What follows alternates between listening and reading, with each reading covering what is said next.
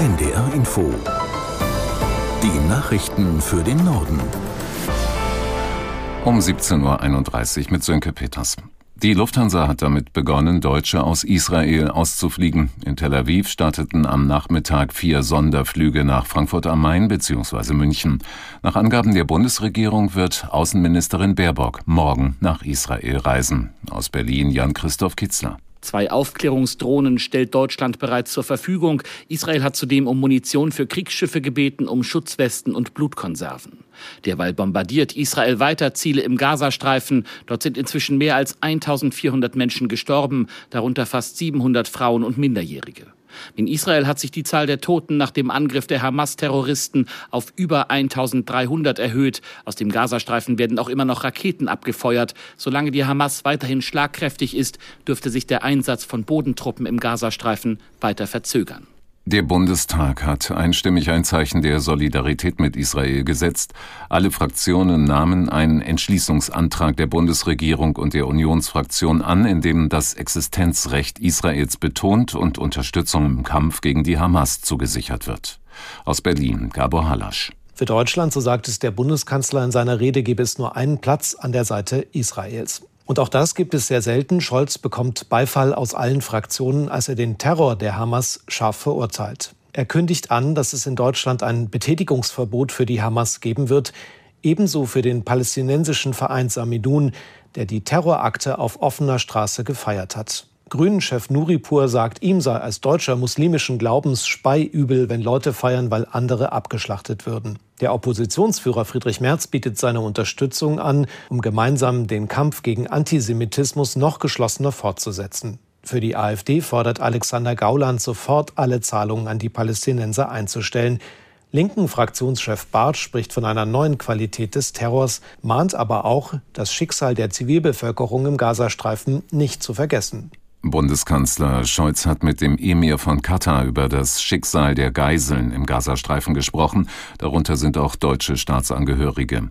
Ein Sprecher der Bundesregierung sagte, bei dem Treffen in Berlin habe der Kanzler unterstrichen, dass die Hamas die volle Verantwortung für das Wohlergehen der Geiseln habe.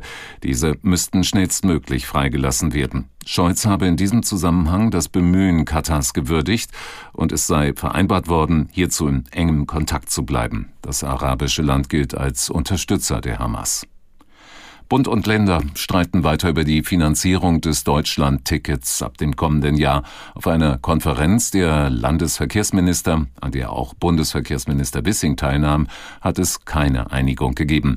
Aus Köln Nadja Baschek. Zwar werten Bund und Länder das Ticketmodell mit mehr als 11 Millionen Kunden als Erfolg, doch weil sie sich nicht einigen können, wie die Finanzierung dauerhaft laufen soll, wird das Thema nun an die Ministerpräsidentenkonferenz Anfang November weitergereicht. Die Länder wollen dauerhaft die Hälfte des Bedarfs zuschießen und erwarten das Gleiche vom Bund. Umstritten sind allerdings zusätzliche Kosten für Personal und Energie. Auch eine Entscheidung über die Zukunft des Semestertickets und wie es in das Deutschlandticket integriert werden kann, steht noch aus. Im Bereich organisierte Kriminalität in Deutschland gibt es immer größere Banden. Das steht im aktuellen Lagebericht, den Bundesinnenministerin Faeser und BKA-Chef Münch in Berlin vorgestellt haben.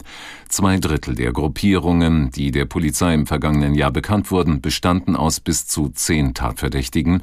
In mehr als jedem vierten Verfahren ging es um Banden mit elf bis fünfzig Tatverdächtigen. Zudem beklagt Faeser eine immer höhere Gewaltbereitschaft. Die meisten Delikte Delikte werden, wurden im Rauschgiftbereich verzeichnet, gefolgt von Wirtschaftskriminalität und Eigentumsdelikten. Das Internationale Olympische Komitee hat das Nationale Olympische Komitee Russlands suspendiert. Grund hierfür sei die Aufnahme von Sportverbänden aus annektierten ukrainischen Gebieten durch die Russen, was ein Bruch der IOC-Charta darstelle.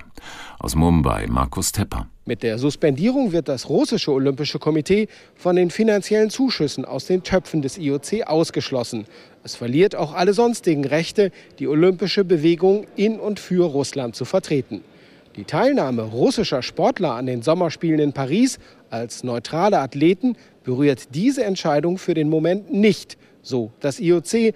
Darüber will es, wie es heißt, zu gegebener Zeit entscheiden. Die Berufsschule ITECH im Hamburger Stadtteil Wilhelmsburg hat beim Deutschen Schulpreis den zweiten Platz erreicht. In der Begründung der Jury heißt es, die Einrichtung überzeuge durch kontinuierliche Unterrichtsentwicklung. Sie bereite die Schüler dadurch bestmöglich auf die sich wandelnde Lebens- und Arbeitswelt vor. Bei den Grundschulen hat die Schule Obde Host in Schleswig-Holstein den zweiten Preis bekommen. Sie wurde für ihr konsequentes, jahrgangsübergreifendes Lernen ausgezeichnet. Der zweite Preis des Deutschen Schulpreises ist mit jeweils 30.000 Euro dotiert. Das waren die Nachrichten.